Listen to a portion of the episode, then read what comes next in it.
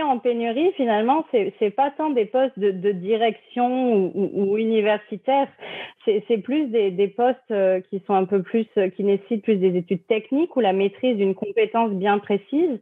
Et c'est de ça qu'on manque. Mais pourtant, ces professions, elles ont accès à moins de programmes de permis de travail facilitants. Donc, à, notre sens, bah, pardon, l'immigration joue vraiment un rôle clé là dans la pénurie de main-d'œuvre. C'est qu'aujourd'hui, tu as une population au Canada qui est peu nombreuse, qui est un petit peu vieillissante, il faut le dire. Euh, et les métiers dont on manque, c'est pas les métiers qui accèdent le plus facilement à des programmes d'immigration. Vous écoutez La Talenterie, votre meeting du vendredi. Bon vendredi, bienvenue à ce nouvel épisode du podcast de la talenterie où on parle d'entrepreneuriat, d'innovation sociale et du monde du travail. Cette semaine, on a un épisode vraiment dans l'air du temps parce qu'on parle de recrutement à l'international et mais du point de vue vraiment de l'immigration aussi. Puis j'ai reçu en fait pour en parler deux filles super solides, vous allez voir là, ils ont été excellentes. Euh, j'ai beaucoup appris en fait dans cet épisode-là. On parle avec Laurine Benoît, qui est responsable communication marketing, et maître Béatrice Lemay, qui, elle, est avocate en immigration. Toutes les deux travaillent chez Imitis. Imitis qui offre justement des services euh, d'immigration au Canada puis accompagne en fait les entreprises avec tous les aspects là, permis de travail, euh, procédures pour faire immigrer. Donc c'est pas des recruteurs nécessairement, euh, mais c'est elles qui vont faire en sorte que ce soit possible de recruter à l'international. Je leur ai posé plein de questions, c'était super. C'est elles, en fait, qui m'ont même fait réaliser à quel point on avait eu une baisse dans l'immigration depuis à peu près deux ans, puis comment ça avait joué sur la pénurie de main-d'œuvre qu'on connaît. Puis même les gens commencent à parler de crise de la main-d'œuvre. On a dépassé l'étape de pénurie. Bref, elles m'ont ouvert les yeux, puis je me suis intéressée euh, encore plus à ça cet été. Il faut savoir qu'on a enregistré en juin. Puis c'est un peu là que je m'en vais. C'est peut-être pour faire un petit disclaimer. C'est encore très d'actualité, mais reste qu'il y a des choses qui se sont passées un petit peu depuis l'enregistrement. Donc, entre autres, les mesures sanitaires là, qui ont quand même euh, changé euh, depuis notre enregistrement en juin. Mais il y a aussi les gouvernements là, qui se sont engagés à certaines mesures. Donc, Québec et Ottawa, entre autres, se sont entendus qu'ils allaient alléger les conditions de programme des travailleurs étrangers du Québec, créer un permis de travail ouvert transitoire, puis mettre en place un programme de mobilité internationale. Donc là, je suis un petit peu dans les détails. Si ça vous intéresse, je vous mettrai le lien dans les notes de l'épisode. Mais c'est juste pour dire que c'est pas que les filles étaient pas à jour ou qu'ils l'avaient pas mentionné. C'est juste que, ben, on enregistre notre contenu d'avance. C'est rare que ça arrive, mais des fois, entre-temps, ça se peut qu'il y ait des petites choses qui changent. Juste avant de vous les présenter, je veux vous rappeler que vous pouvez, en un seul clic, vraiment nous aider à propulser le podcast en allant nous donner 5 étoiles sur iTunes. Le lien est dans les descriptifs de l'épisode. Vous allez là, ça prend deux minutes, c'est pas plus compliqué que ça. En nous suivant sur la plateforme que vous écoutez, donc si vous n'êtes pas sur iTunes, vous pouvez quand même nous aider en vous abonnant au podcast, par exemple sur Spotify, à notre chaîne YouTube. Donc peu importe le médium que vous utilisez, nous suivre, c'est nous aider. Et là-dessus, je vous présente Lorraine Benoît et maître Béatrice Lemay, toutes deux travaillant chez Imétis.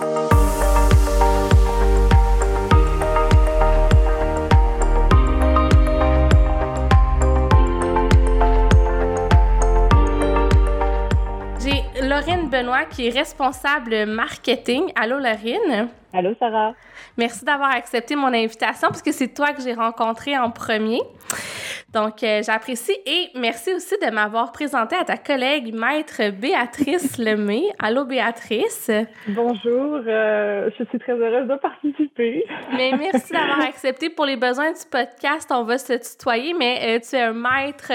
en fait, tu es avocate en droit de l'immigration. Tu es vraiment spécialisée dans le sujet. Puis on s'est dit que ça serait vraiment le fun d'avoir vos deux perceptions. Donc, du point de vue très terrain, très qu'est-ce qui se passe dans la vraie vie avec les personnes? Parce que toi, Béatrice, tu les accompagnes dans leur dossier au quotidien. Puis Lorine, toi, tu as un petit peu plus le regard aussi sur euh, le marché, le positionnement de l'entreprise, le lien avec les entreprises. Donc, euh, premièrement, j'ai envie de vous demander euh, comment ça va depuis la COVID? Comment est-ce que ça, ça, a bouleversé votre quotidien, en fait? parce qu'on sait qu'il y a eu beaucoup de restrictions au niveau des voyagements, là? Ben, Sarah, je te dirais que en mars 2020, quand les frontières ont fermé, on a capoté. J'ai pas d'autre mot. On fait de l'immigration. Euh, notre travail, c'est de faire venir des travailleurs. Et là, le 18 mars 2020, on te dit, bah, les frontières ferment, plus personne rentre. Hmm. Et là, littéralement, on est tous dans l'inconnu. On ne sait pas comment ça va se passer. Donc, bah, on s'adapte au jour le jour. On attend les nouvelles mesures. On se rappelle aussi que le jour où les frontières ont fermé, il y avait uniquement les Canadiens et les résidents permanents qui avaient le droit de se rendre au Canada. Oui. Tous ceux qui étaient en statut temporaire, comme les travailleurs, les étudiants internationaux, il y a eu comme cinq jours où ils pouvaient pas venir. Donc, on était vraiment dans une grosse période d'incertitude le temps que, ben, le gouvernement s'adapte, que les mesures se mettent en place et puis un petit peu que le monde entier s'adapte donc, il y a eu comme quelques premiers mois où c'était vraiment difficile avec beaucoup d'incertitudes, beaucoup de craintes de la part des immigrants, mais aussi des employeurs, comme bon, bah, qu'est-ce qu'on va faire? On a aussi observé un espèce de mouvement où les employeurs se disaient, bon, bah, il va y avoir du chômage parce qu'il y a plein de personnes qui sont mises à pied, mm. donc on va plus avoir de pénurie de main-d'œuvre.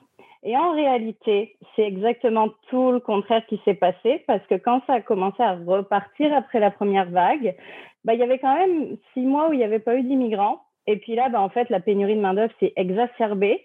Et donc, je te dirais qu'un an plus tard, euh, ça va bien, dans le sens où on est bien occupé et surtout qu'on a, euh, qu'on a des autorités qui ont quand même su s'adapter assez rapidement pour que la vie continue euh, et que malgré la fermeture des frontières, surtout l'immigration continue parce que ça, on va, je pense, on va en reparler. Puis, puis Béatrice va pouvoir en dire plus. Il ne faut pas penser que parce que les frontières sont fermées, on n'immigre plus. Vraiment, oui, les frontières sont fermées, mais on peut toujours venir travailler ou étudier ou juste s'installer au Canada. Oui, je suis vraiment d'accord parce que même si c'est ça, il y a des restrictions qui demeurent encore aujourd'hui, c'est certain, avec la COVID, mais c'est étonnant à quel point euh, tout le processus d'immigration se poursuit quand même. Puis ça va vraiment très bien, finalement, en fin de compte. Un an et demi plus tard, euh, non, ça va, ça va très bien, exactement. Les délais sont comme revenus à la normale? Pas tout à fait encore, mais Versus le début de la pandémie où je pense que les délais de permis de travail, ça devait être un bon 6-8 mois pour certains permis de travail, ce qui est vraiment exceptionnel. Là, c'est de retour un peu à la normale, mais pas tout à fait. Donc, ça tourne autour de deux mois environ, deux, trois mois pour un permis de travail, ce qui est quand même beaucoup plus rapide. Oui, c'est ça. Puis souvent, euh, puis c'est un peu le but aussi de l'épisode, on a l'impression que de faire venir des travailleurs étrangers, même en dehors de la pandémie, là, que c'est super compliqué, que c'est long, que ça coûte très cher. Puis en jasant avec vous, la dernière fois, j'ai comme commencé à à, comprendre que non, c'était pas nécessairement un processus si lourd qui engageait tant que ça les employeurs.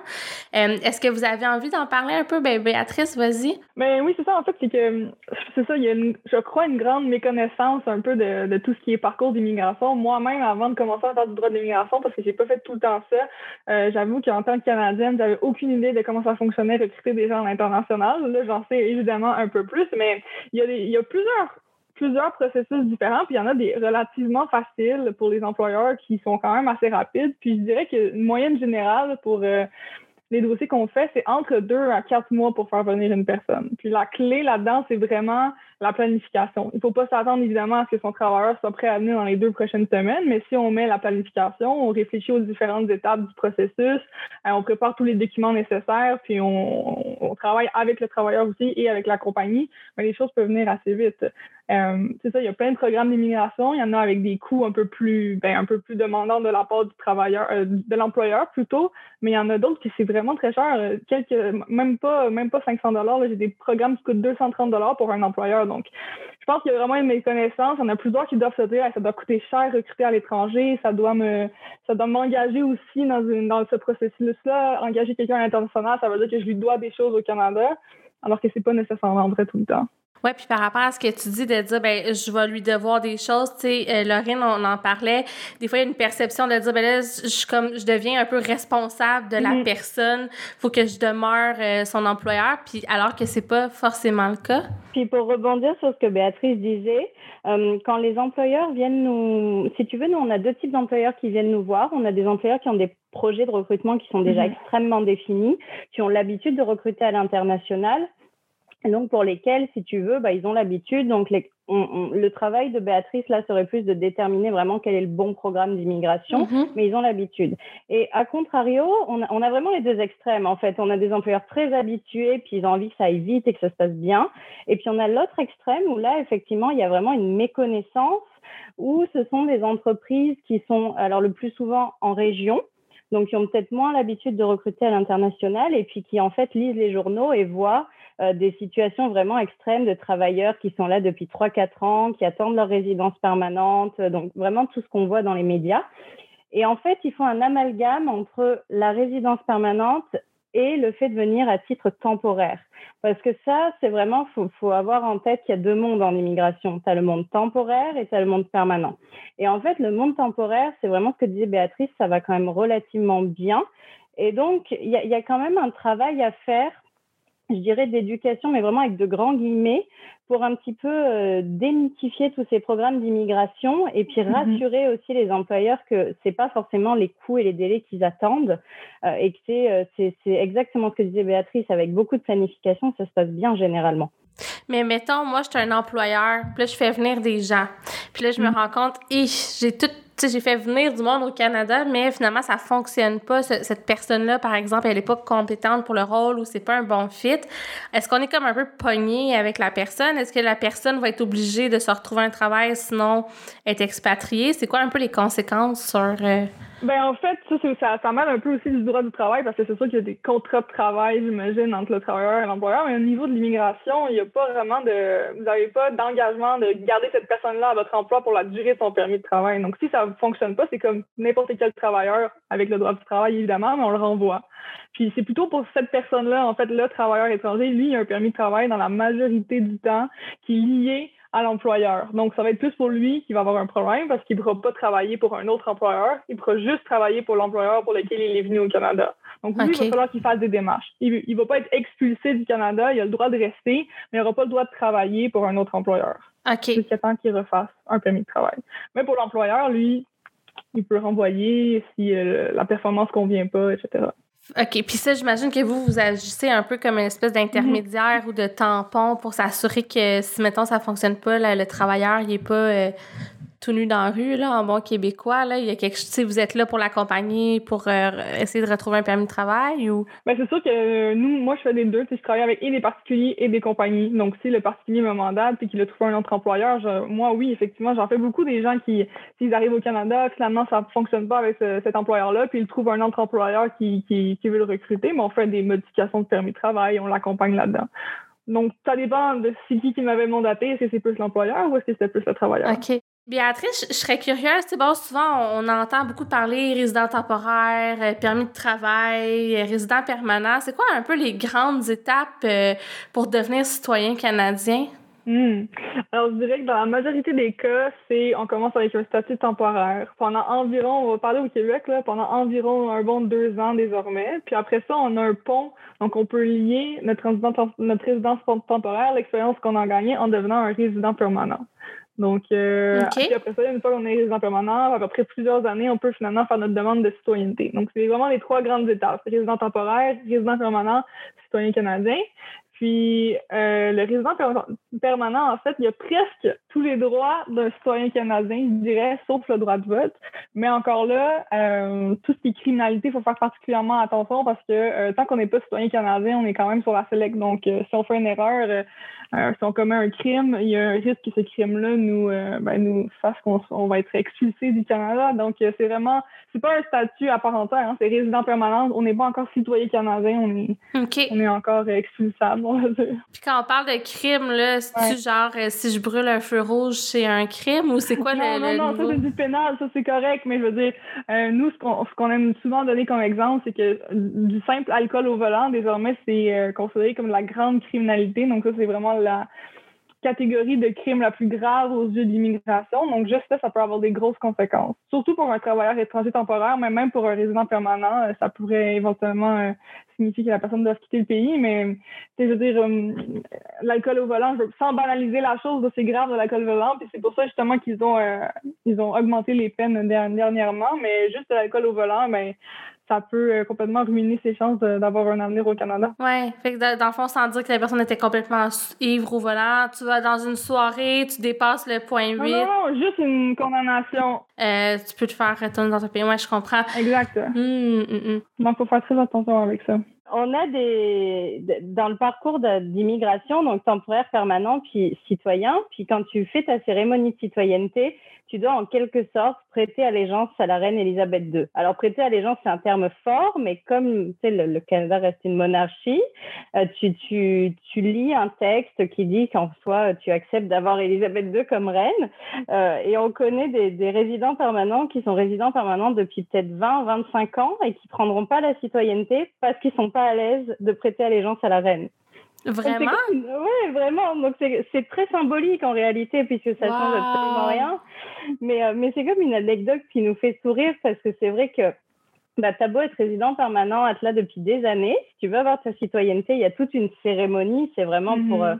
euh, c'est plus pour, euh, pour le principe et l'image et dont cette fameuse allégeance entre grands guillemets à la reine. Et donc, tu as, des, des ressortissants étrangers qui sont maintenant presque canadiens parce qu'ils sont là depuis 25 ans, qui franchiront jamais l'étape juste pour, euh, juste pour la reine. Mais est-ce que c'est une question religieuse aussi, un peu de dire non, moi, je je prête pas allégeance à une reine, j'ai ma religion, même pas? Ben, ça, peut être une, ça peut être des convictions politiques aussi, c'est certain. Ça peut être euh, plein de choses, mais moi, je trouve ça, je trouve ça fou quand même. C'est ça que ça peut être un frein, mais je comprends que ça peut être un frein, mais des fois, on oublie que le Canada, c'est encore moins que de la reine et surtout nos billets. Hein. Ben, c'est surtout qu'en tout cas, il y a beaucoup de gens, disons, dans la société qui questionnent la pertinence de la monarchie. Fait que c'est sûr que ça peut être un petit peu ridicule de faire d'avoir ce genre de frein-là. C'est comme si c'était un problème pour les gens, pourquoi on l'enlève pas, mais bon, c'est pas simple comme ça. le seul parfois qu'on voit à des ressortissants étrangers qui veulent pas devenir citoyens, c'est qu'en fait, tu n'as pas tous les pays qui autorisent une double nationalité. Donc, mmh. perdre ta nationalité d'origine pour prendre la nationalité, la citoyenneté canadienne, ça reste quand même une grande décision. Euh, donc, Par exemple, l'Allemagne, il me semble. il me semble aussi. Hum, effectivement, ça peut être euh, confrontant de perdre ta nationalité d'origine. C'est ça. Parfait. Puis je veux revenir euh, au, au, règlement ou à la complexité de faire immigrer, puis un peu hum. on backtracker avec la pandémie parce que c'est quand même intense là, ce qui s'est passé. les, les, frontières ont fermé. Vous avez parlé des Canadiens qui pouvaient, des, des, Canadiens qui pouvaient revenir, mais que c'est pas tout le monde qui pouvait revenir. Mais il y a aussi l'aspect, euh, les personnes qui étaient ici au Canada justement, qui, qui perdaient leur emploi. Moi, je l'ai vécu. J'avais une collègue dans ce temps-là euh, qui venait tout juste d'émigrer de France. Euh, puis elle devait être à l'emploi, mais là, en allant sur le chômage, pas le droit de PCU, c'était vraiment compliqué euh, pour, pour eux. Pouvez-vous nous en parler? Comment ça a été vécu par les personnes qui étaient sur des permis de travail, justement? Déjà, je peux te donner un exemple qui est le mien, puisque moi, je suis immigrante et je suis arrivée juste avant la pandémie. Vrai. Et, et, quand, et finalement, quand tu arrives dans un pays qui n'est pas le tien, euh, alors c'est sûr que je viens de France, donc on parle la même langue, je n'ai pas non plus traversé la planète, mais quand tu arrives dans un pays qui n'est pas le tien, puis tu prends le temps de t'installer, tu découvres, et puis quelques mois après, il y a une pandémie mondiale, tu es confiné, et puis tu as une grosse incertitude face, face à ton emploi. Et effectivement, moi, je suis dans le cadre d'un permis de, d'un permis de travail fermé, comme le, comme Béatrice donnait l'exemple.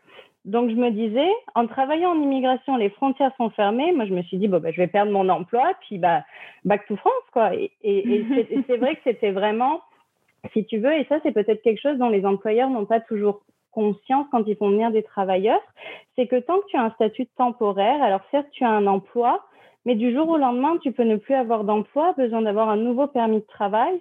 Donc déjà, quand il n'y a pas de pandémie, ça génère toujours une petite inquiétude. Et là, dans un contexte pandémique, effectivement, nous, on a vu beaucoup de, de bah, moi, des amis, des, des, clients, des collègues être mis à pied sous permis de travail mm-hmm. fermé pendant la pandémie. Et en fait, as eu, on, a observé deux grands mouvements. Un mouvement de oh mon Dieu, j'ai vraiment peur. En fait, je rentre dans mon pays d'origine. Mm. Et ça, c'est un élément qui a exacerbé la pénurie de main d'œuvre puisque sur l'année écoulée, en fait, tu as beaucoup d'immigrants qui, euh, pour des raisons diverses, soit ils avaient été mis à pied puis ils se sentaient pas de retrouver un nouvel emploi et d'obtenir un nouvel permis de travail, ou soit ils ont vraiment vécu la distance et les confinements euh, avec leur famille et leurs proches euh, de manière assez difficile. Tu vraiment un nombre important d'immigrants qui sont rentrés dans leur pays d'origine et qui ont comme laissé de côté leur expérience en disant bon bah tant pis, c'est un événement que j'aurais pas pu prévoir, je prends la décision de rentrer. Mais, mais, tout ça pour dire que oui, effectivement, la pandémie a généré, euh, a généré beaucoup d'inquiétudes pour les résidents temporaires. Et on a vu aussi que quand, tant que tu n'es pas résident permanent, tu as un statut qui est un peu plus précaire, mm-hmm. puisque tu es, tu es lié à un employeur ou un permis de travail. Et donc, en cas de mise à pied, bah, finalement, tu es traité comme un Canadien, tu es mis à pied. Et puis, bah, après, à toi de soit arriver à trouver un nouvel employeur pour avoir un nouveau permis de travail ou prendre une décision plus difficile qui est d'abandonner ton expérience d'immigration. Ouais, c'est vraiment ça. Oui, puis quand on parlait aussi des travailleurs euh, dans les restaurants, par exemple, on, là, il y a vraiment un, gros, grave manque de travailleurs euh, dans ce secteur-là. Euh, souvent, ce qu'on entend dans les médias, c'est plus de dire, ben, OK, ben, tu les restaurants ont été fermés, les gens se sont retrouvés des emplois, ont changé, mais reste qu'il y a aussi, vous m'expliquez qu'il y avait beaucoup de travailleurs qui étaient immigrants sur des permis vacances-travail, mm-hmm. qui étaient dans ce secteur-là. Donc, vous, vous l'avez observé, vous l'observez en fait au quotidien? Oui, mais moi, avec l'aspect de la restauration, je trouve que ça, il y a comme deux volets. Il y a le premier, c'est que pendant la pandémie, ils ont fermé euh, les bassins justement pour tout ce qui était jeunes professionnels, PVTIS, donc les permis de travail ouverts. Ça, c'est tous les le programme qui concerne les jeunes de moins de 35 ans. Puis ça, il y en a vraiment beaucoup. Euh, c'est des permis qui sont faciles à obtenir, c'est des permis de deux ans. Tu peux même avoir un permis de travail ouvert avec ça, donc ce qui n'arrive pas souvent. Donc ça, c'est des permis très, très utilisés. c'est des jeunes, souvent ben, des, jeunes Européens qui viennent ici faire ce genre de job-là, dans, travailler dans la restauration, etc. Puis après ça, ils peuvent retourner dans leur pays ou rester ici.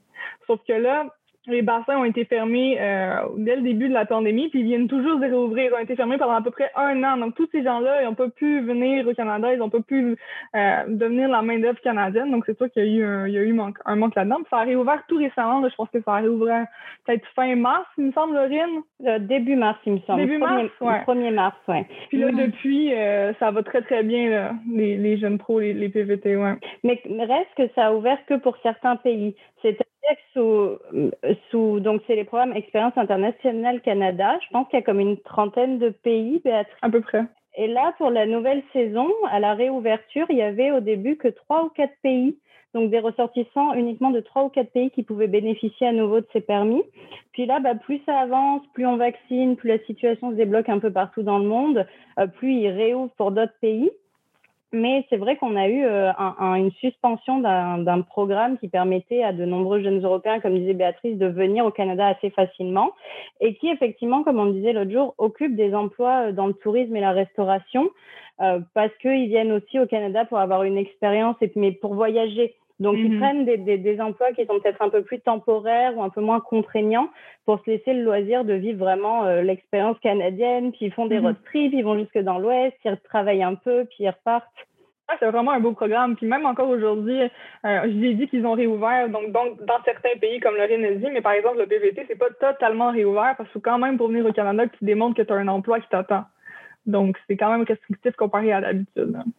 Puis là, euh, euh, parallèlement comme à ça, la réalité de la pandémie, il y a eu aussi une réforme euh, que le ministre Simon Jolin Barrette a présentée qui n'a pas tellement passé. J'ai envie de vous entendre là-dessus. Qu'est-ce que c'est quoi qui s'est passé? Qu'est-ce que ça impliquait en fait cette réforme-là sur les travailleurs qui étaient ici? Ben, ça a vraiment resserré les conditions d'immigration. Euh, en fait, ça concerne la résidence permanente. Donc, euh, habituellement, il y a vraiment un pont entre on a un statut temporaire au Québec, puis après ça, on fait le lien avec on devient un résident permanent. Donc, habituellement, c'est ça le but. Je dirais la majorité des gens, des gens viennent pour rester, pour s'installer ici à long terme. Donc, euh, ils ont changé les, les conditions d'admissibilité pour la résidence permanente. Donc, avant, c'était vraiment plus facile. Il suffisait de rester à un an, de travailler un an au Québec dans n'importe quel métier puis après ça, on pouvait euh, avoir la résidence permanente, demander son CSQ, avoir la résidence permanente éventuellement. Sauf que maintenant, les conditions, c'est vraiment plus sévère. Donc, c'est il faut avoir deux ans de travail et du travail qualifié. Donc, ça, c'est euh, il y a comme un certain. Il y a certains métiers qui sont qualifiés, il y a certains métiers qui ne sont pas. Par exemple, tout ce qui est restauration, euh, c'est pas qualifié.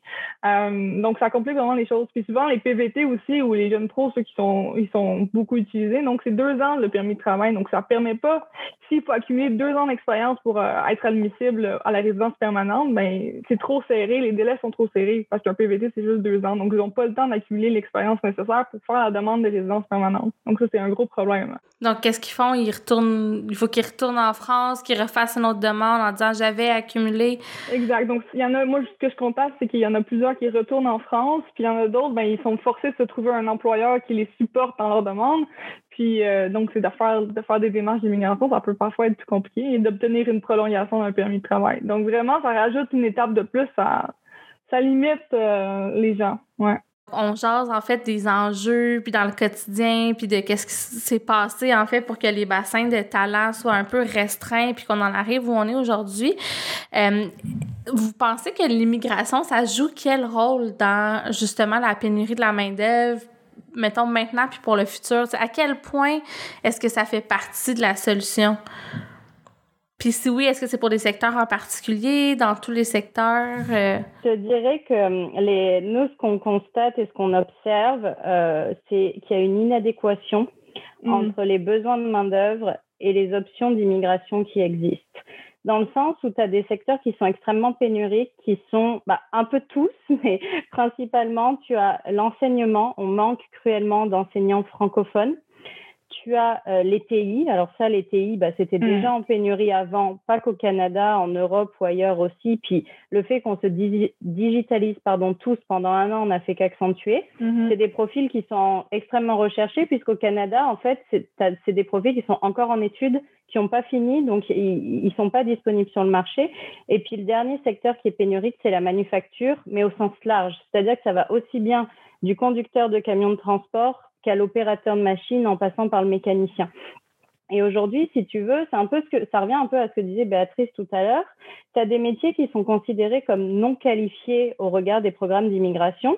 Donc, ce qui définit la qualification d'un métier, c'est sa CNP. Donc, euh, généralement, un métier qualifié, c'est une CNP A, B ou O. Mm. Euh, et puis, en fait, ceux qui sont C, les CNP, C et D sont considérés comme moins qualifiés. Mais en fait, CNP, je m'excuse, CNP classification nationale des professions. C'est souvent des métiers euh, A, B ou 0, c'est souvent des métiers universitaires ou au moins cégep collégial. Fait que tout ce qui est A, c'est comme plus des métiers, euh, c'est pas qualifié, c'est ça le problème. Hmm. Et, ce, qui, ce qui est en pénurie, finalement, c'est pas tant des postes de, de direction ou, universitaires, c'est plus des, des postes euh, qui sont un peu plus, qui nécessitent plus des études techniques ou la maîtrise d'une compétence bien précise. Et c'est de ça qu'on manque. Mais pourtant, ces professions, elles ont accès à moins de programmes de permis de travail facilitants. Exactement. Donc, à, notre sens, bah, pardon, l'immigration joue vraiment un rôle clé là dans la pénurie de main-d'œuvre. C'est qu'aujourd'hui, tu as une population au Canada qui est peu nombreuse, qui est un petit peu vieillissante, il faut le dire. Euh, et les métiers dont on manque, c'est pas les métiers qui accèdent le plus facilement à des programmes d'immigration. C'est intéressant ça, puis tu sais, c'est quelque chose que moi j'entends pas beaucoup dans les médias. Est-ce qu'il y a des initiatives en ce sens-là? Est-ce qu'il y a un peu de lobbying pour dire ben faudrait peut-être faire changer les programmes d'immigration pour répondre euh, aux, réels besoins du marché du travail? Mais je sais pas s'il y a du lobbying, mais c'est certain que récemment ça n'a pas aidé parce que il y avait un programme euh, qui, en fait, à chaque année, en février 2020, ils révisent une liste de professions pour lesquelles ils vont faciliter euh, l'obtention d'un permis de travail au Québec. Et puis en février donc 2021, ils ont révisé la liste. Ils ont enlevé toutes les professions de la restauration. Euh, donc tout ce qu'on a vraiment besoin en ce moment, ils l'ont enlevé. Donc, mais avant, c'était quand même relativement facile de faire venir tout ce qui était chef cuisinier ou juste euh, n'importe qui qui travaille dans la restauration, euh, dans, dans les ventes aussi. Et euh, donc, ils ont enlevé la possibilité maintenant. Donc, c'est vraiment beaucoup plus compliqué de faire venir. Donc, moi, je trouve que c'est ça. Il y a encore une fois une inadéquation. Puis ça, ça date d'il y a à peine quatre mois. Donc, oui, puis ça, c'est pas relié à la pandémie, là, nécessairement. C'est quelque ben, chose qui est comme. Je sais pas. Je sais pas s'ils se sont pas dit, justement, euh, on va être très, très en manque ou les restaurants sont fermés, donc on fera pas venir des gens pour venir travailler dans les restaurants. Sauf que là, les choses réouvrent désormais, puis la liste, elle s'update une fois par année, donc on va attendre encore un petit moment. Ouch. Et, et, sans parler de, de, de, lobbying, on a vu récemment euh, des, des, initiatives, là, pour le coup, de chefs d'entreprise qui disait, qui, qui c'était un petit peu un cri du cœur dans les médias, qui disait, écoutez, on mm. n'a pas de main d'œuvre, il faut nous aider à faire venir des travailleurs plus rapidement, tant en restauration que dans la manufacture, puisqu'aujourd'hui, ce qu'on constate au Québec, alors bah, là, on se concentre sur le Québec aujourd'hui, euh, c'est que tu as de plus en plus de chefs d'entreprise, là, on parle de PME, qui en fait ne peuvent pas se développer, refusent des contrats parce qu'elles n'ont pas de main d'œuvre. Et d'ailleurs, tu le vois quand tu sors de Montréal, que tu vas dans les Laurentides ou dans les cantons de l'Est, mm-hmm tu es sur la route, puis tu as les usines et il y a des grandes pancartes avec écrit Nous embauchons en gros. Ouais. Parce que ces entreprises-là, elles, elles, en fait, elles n'arrivent pas à soutenir leur croissance du fait d'un manque de main-d'œuvre. Donc, c'est quand même un sujet euh, assez réel et inquiétant. Puis, tu as, as, les employeurs, en fait, qui font des cris du cœur. et particulièrement les restaurateurs qui disaient récemment qu'il y avait tellement peu de cuisiniers que, par contre, ben, ça c'est positif pour ceux qui, ont, qui occupent des emplois de cuisiniers, leurs salaires ont comme vraiment augmenté parce que bah il y en a pas. Donc, euh, pour les attirer, il faut vraiment avoir des salaires plus importants, des conditions de travail plus importantes, puisqu'on sait que dans la restauration, les conditions de travail, c'est parfois un peu, mm-hmm. un peu difficile. Euh, donc, par contre, on pourra dire que la pandémie aura amélioré les conditions de travail de la, des métiers de la restauration. Non, je ne sais pas si on peut dire ça, mais c'est ce qu'on a travaillé pendant un bon bout aussi. c'est peut-être pas la meilleure. Oui, effectivement, ils ont, ils, ont, ils ont, mangé leur repas pendant longtemps. Ouais. Mais oui, en fait, il y a eu une réalisation aussi peut-être euh, de l'importance de certains corps de métier, puis de, du fait que ça faisait pas de sens que ces personnes-là soient aussi peu rémunérées, considérant leur importance dans la société. Mm-hmm. Je suis assez d'accord que ça a amené ça, mais reste que euh, pour les entreprises, puis nous au Québec particulièrement, on a beaucoup de PME, on est une économie très riche de PME. Donc, si nos entreprises peuvent pas survivre parce qu'ils doivent, euh, ou tu sais, en tout cas, qui sont mises sont plus fragiles parce qu'ils peuvent pas livrer des contrats. C'est sûr que c'est préoccupant pour, euh, pour la société. Puis moi, ça, dans mon métier, je l'observe à tous les jours. C'est vrai dans tous les secteurs. Euh, c'est vraiment euh, pas facile pour les entrepreneurs de, de pouvoir avoir la, la main-d'œuvre puis la main-d'œuvre compétente. Là. Mm-hmm. puis vous, d'ailleurs, quand, quand, vous accompagnez les gens là, pour dire bon, ben, OK, on va définir tes besoins pour aller recruter, est-ce que des fois vous comment je peux dire, est-ce que vous êtes en mesure de dire à l'entreprise si c'est une bonne chose pour eux dans le con, dans leur contexte avec le genre de poste qu'ils recherchent d'aller recruter ou c'est plus ben à part, faut, faut décider puis après ça on va voir une, une entreprise comme la vôtre pour nous accompagner? Ça se fait dans deux sens. On en revient un petit peu aux deux extrêmes et à la méconnaissance de l'immigration. En fait, euh, on va dire que pour mon côté, je suis comme le parfois le premier contact avec les, les, employeurs qui ont un projet, puis là où nous, on définit les besoins vraiment globaux et on regarde si c'est réaliste. Et en fait, quand je dis qu'il y a deux extrêmes, c'est que tu vas avoir l'entreprise qui est comme vraiment frileuse, qui, qui a jamais recruté à l'international, qui se dit est-ce que je m'essaye, est-ce que je m'essaye pas? Oh, ça va me coûter 100 000 pièces pour faire venir euh, pour faire venir trois travailleurs, alors que c'est pas du tout le cas. Et puis à côté de ça, tu as des entreprises qui viennent nous voir qui disent bon, bah j'ai besoin de 15 développeurs web qui commencent dans 15 jours. Non, c'est vrai ça. Donc notre rôle, c'est un petit peu de c'est un petit peu aussi de, tu sais, je pense pas qu'on puisse dire à une entreprise, ah bah c'est pertinent d'aller recruter dans tel ou tel pays. En revanche, euh, on est capable de lui dire ton projet est réaliste ou non. Exact. Et en fonction des besoins et des, si tu veux, on, définit toujours euh, vraiment le projet sur la base de quel type de poste tu veux recruter, quel coût tu es prêt à supporter et quel délai tu es prêt à supporter.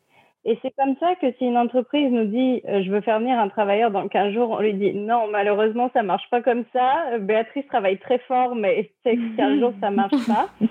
Et en fonction de ça, on peut leur dire, puisque du fait des accords entre euh, des accords bilatéraux entre le Canada et d'autres pays, euh, tu as des pays pour lesquels le délai de traitement d'un permis de travail est, est, plus rapide que dans d'autres pays. Donc hmm. effectivement, une entreprise qui vient nous voir et qui nous dit j'ai un besoin extrêmement urgent, et elle recrute déjà sur plusieurs bassins de talents dans le monde, on va lui dire bah, privilégie peut-être euh, un bassin en Europe, puisqu'on sait que les, pays européens ont des accords avec le Canada qui mhm. permettent d'avoir des délais de traitement très raisonnables, de, comme euh, Béatrice, ce, ce que tu observes. Deux, trois mois à peu près. c'est ça. VS, d'autres pays qui ont moins d'accords ou qui n'ont même pas d'accord du tout avec le Canada, où là, on est sur des délais qui peuvent monter euh, très, très rapidement. Oui, puis une facilité d'immigration aussi. Il y a plus d'exigences quand tu viens d'un pays qui n'est pas l'Europe. Oui, c'est ça. Il y a des certains. Ça dépend des, ententes, comme vous l'expliquez. Puis vous m'avez aussi dit que euh, même au Canada, à l'intérieur des différentes provinces, les conditions aussi sont mm-hmm. pas les mêmes. Puis ça, c'est peut-être une des raisons qu'on perd beaucoup de main-d'œuvre. Je vous laisserai en parler. Euh, Béatrice, veux-tu y aller? Oui, oui, je vais y aller. Euh, non, effectivement, mais c'est surtout, je dirais, au niveau de la résidence permanente que c'est là que ça fait vraiment la différence. Parce que, oui, il y a deux mondes, donc il y a le temporaire, le permanent, mais il y a aussi, euh, particulièrement au Québec, deux paliers. Hein, il y a le fédéral et le provincial. Mais c'est ça, dans tous les, il y a les provinces, il y en a, dans, il y en a plusieurs au Canada, mais c'est vraiment en, immigration, le Québec, je dirais, qui est vraiment le différent, celui qui est vraiment à côté des autres. Lui, il exige plus de choses. Donc, par exemple, euh, pour une pour toutes les décisions d'immigration presque, le Québec veut donner son accord avant que quelqu'un puisse avoir un permis de travail. Par exemple, quand on fait une demande de, ouais, c'est une demande de IMT, peut-être un peu plus dans les détails, mais bref, pour le temporaire, le, Québec donne son autorisation, mais aussi pour le permanent. C'est là qui complique et qui rallonge énormément le processus. Donc, euh, quand on fait une demande de résidence permanente, on obtient l'accord du Québec qui prend à peu près en ce moment un bon six mois. Puis après ça, on fait une demande au fédéral une fois qu'on a obtenu, ce qui peut prendre en ce moment un bon deux ans. Donc, euh, pour obtenir sa résidence au Québec, c'est un bon deux ans et demi en ce moment, avec les délais COVID, mais c'est toujours un peu plus, en fait, c'est toujours beaucoup plus long qu'au Canada. Parce qu'au Canada, pas besoin d'avoir nécessairement l'accord de la province. Et il y a un programme qui est complètement différent qui s'appelle l'entrée express, qui est un peu comme une grille de points en fonction de ton expérience de travail, ton âge, ton diplôme, ton niveau de graduation. Et une fois que quand tu es admissible à ce programme-là, c'est six mois à obtenir une résidence permanente. Donc, c'est complètement différent. C'est beaucoup plus rapide. Puis, ouais, six mois versus deux ans et demi pour obtenir sa résidence permanente. Ça, ça signifie qu'on ne s'établit pas au Québec. Ben, ça convainc plusieurs personnes, je crois, de ne pas déménager au Québec. Ou même d'être au Québec et de décider de quitter le Québec parce que les délais sont trop longs. Oui, puis après, est-ce qu'ils reviennent au Québec? C'est pas sûr. Là, si ça prend un bon deux ans avant. En tout cas, c'est sûr que. Exact. Puis j'oubliais, la langue aussi, hein, parce que immigrer au Québec, en ce moment, de plus en plus, il faut parler français pour faciliter euh, sa possibilité de résidence permanente au Québec, tandis que ben, ceux qui parlent pas au Québec, même si on, ceux qui parlent pas français au Québec, même s'ils ont un permis de travail en ce moment au Québec, ben c'est vraiment ça les bloque. Donc là encore, ils vont obligés de déménager ailleurs. Quand tu dis ça les bloque, est-ce que c'est parce que les critères de la, des réglementations ont été resserrés, c'est ça? Oui, exactement. Il faut avoir un bon niveau de français maintenant. Il y a plusieurs programmes de résidence permanente, mais le, un des programmes les plus faciles, c'est le programme de l'expérience québécoise. C'est celui-là qui est vraiment mis de l'avant par le Québec. Et pour être admissible, il faut avoir un bon niveau de français. Là. OK. Puis euh, là, on a parlé beaucoup aussi, c'est ça, des réglementations, des délais. On commence à avoir un, portrait là, qui se dessine, tout ça. J'aimerais ça qu'on regarde un peu de l'autre côté de la médaille sur les, humains là-dedans, les travailleurs. Quand on, veut en faire venir, à quoi faut être prêt comme employeur ou comment faut être conscient, mettons, de la réalité que ces gens-là vivent? Vous en observez souvent au quotidien. Euh, y a-t-il des conseils ou des choses que vous auriez à donner aux auditeurs? Comme le premier conseil qu'on pourrait donner à un employeur, c'est d'être transparent avec son travailleur sur ce qu'il attend. Je m'explique. On revient à ce que disait Béatrice tout à l'heure. C'est pas parce que tu fais venir un travailleur que le travailleur va avoir une garantie d'emploi pendant toute la durée de son permis de travail. Et ça, les employeurs, euh, peut-être pas volontairement, mais on observe des employeurs qui disent pas clairement à leurs travailleurs c'est bon, bah, tu vas venir, on va voir si ça se passe bien. Et puis, bah, si ça se passe pas bien, d'un côté comme de l'autre, hein, du côté du travailleur comme de l'employeur, bah, ça va pouvoir s'arrêter.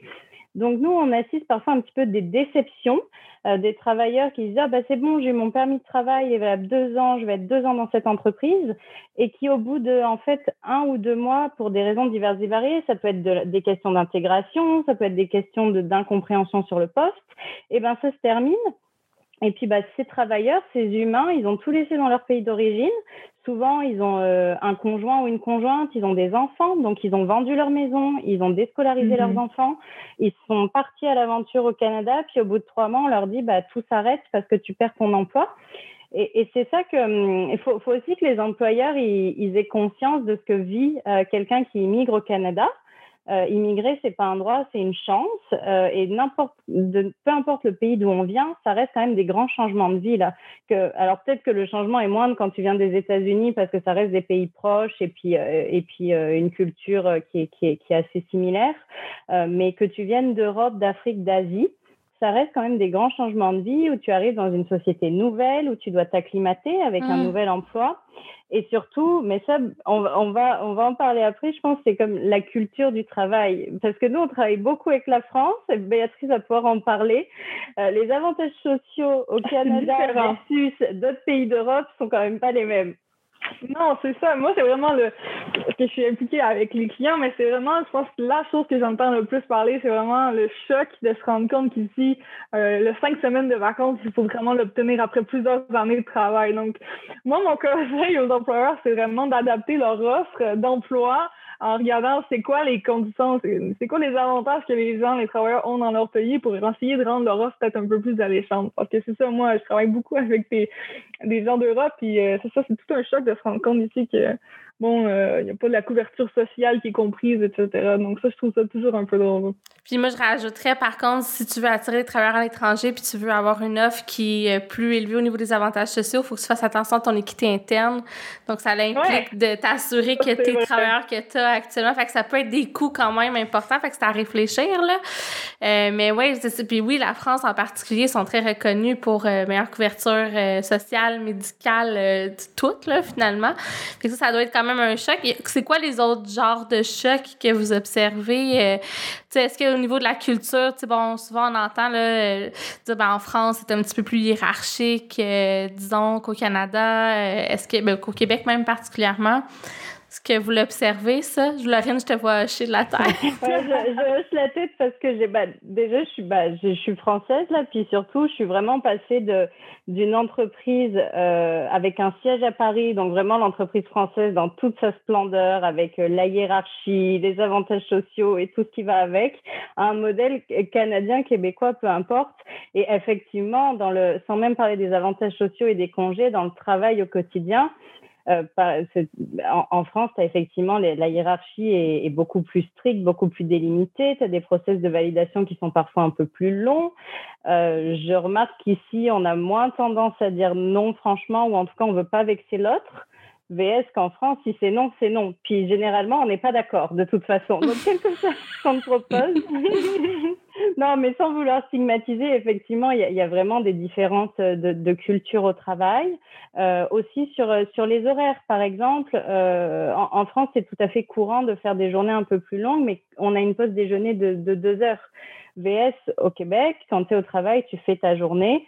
Quand tu es au travail, tu es au travail, tu prends moins de temps de pause et puis après, tu as plus de temps libre je trouve qu'ici, il y a une place plus importante accordée à l'équilibre euh, vie personnelle et vie professionnelle. En tout cas, de, mon point de vue, puis c'est peut-être pas vrai pour tout le monde, je trouve que le, Québec est un peu plus avancé sur les questions euh, d'équilibre vie professionnelle, vie personnelle, qui sont bah, maintenant très importantes là. Hmm. Puis est-ce que c'est un choc qui est comme positif pour les travailleurs qui arrivent puis qui se disent ah wow c'est le fun ou c'est comme euh, challengeant, puis c'est bizarre pour eux de voir que, je sais pas, les, les autres, euh, ils, priorisent leur équilibre de travail-vie, puis ça les déstabilise. Je, je pense que, bah, Béatrice, tu vois beaucoup d'exemples différents. Je pense que ça, ça dépend vraiment de tout un chacun et du type de poste aussi. Par hmm. exemple, nous, on travaille beaucoup avec des entreprises en TI donc, tu sais, c'était sur des professions où ils ont déjà un peu plus d'autonomie dans leur emploi. Je veux dire, quand tu es développeur, tu, tu développes ta solution, puis tu souvent dans des startups ou des, ou des entreprises un peu plus jeunes. Mm-hmm. Alors que sur d'autres postes, il y a peut-être un cadre de travail qui est un peu plus normé, un peu plus défini. Donc, ça dépend euh, des postes, des individus. Puis, on a parlé beaucoup de la France, l'Europe. Est-ce que vous accompagnez euh, aussi des gens de, de, de, plein de pays dans votre réalité ou là, en ce moment, ça se concentre plus sur la France, sur l'Europe parce que c'est plus facile avec l'immigration? C'est sûr que nous, on a beaucoup de clients de, de l'Europe parce qu'effectivement, c'est vraiment plus facile. Puis, à cause de toutes les ententes, la langue aussi, je pense que ça facilite l'immigration. Mais euh, non, on a, on a du monde de partout, d'Amérique du Sud, d'Afrique aussi. Euh, même euh, ce qui est Japon, Corée du Sud aussi, on fait un peu partout dans le monde. Il y a des travailleurs partout qui sont prêts à venir au Canada, ça me surprend tout le temps.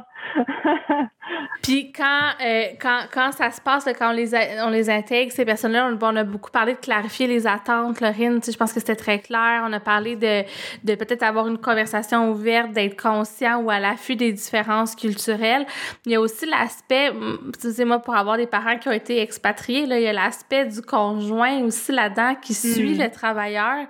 Euh, qu'est-ce qu'on peut faire comme entreprise pour s'assurer, euh, pour aider, en fait, parce que des fois, c'est comme, ça va bien avec le travailleur, mais la conjointe s'acclimate pas ou le conjoint, euh, puis c'est important quand même, donc les gens décident de revenir dans leur pays. Y a-t-il des choses qu'on peut faire pour faciliter les programmes qui existent ou des trucs créatifs? En fait, tu as deux types d'employeurs. Tu as des employeurs. Ah oui, c'est vrai. Euh, tu as, des, des employeurs qui, qui prennent tout en charge pour euh, l'arrivée de leurs travailleurs. c'est-à-dire qu'ils prennent euh, en charge euh, financièrement, c'est une chose, mais qui vont offrir un, ce qu'on appelle un package de relocation aux travailleurs qui font venir. C'est-à-dire mmh. qu'ils vont prendre en charge les coûts afférents au permis de travail pour l'ensemble de la famille, donc la personne qui recrute, son ou sa conjointe, même les permis d'études des enfants.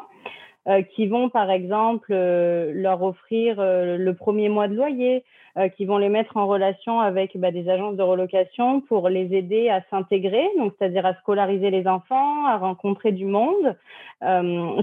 Donc, tu as des employeurs qui sont extrêmement généreux et qui bichonnent leurs travailleurs parce qu'ils ont conscience aussi que c'est bah, plutôt dans le cas de famille.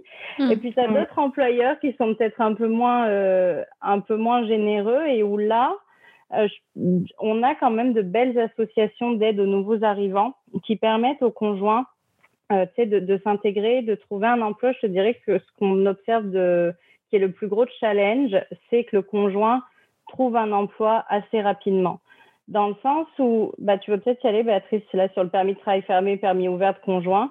Oui, ben en fait, c'est ça, c'est que dans la majorité des cas, le conjoint peut toujours accompagner, non, pas toujours accompagner, mais dans la majorité des cas, quand la personne a un travail qualifié, le conjoint peut accompagner quand même relativement facilement s'il est conjoint de fait ou s'il est marié et la famille, donc la famille suit.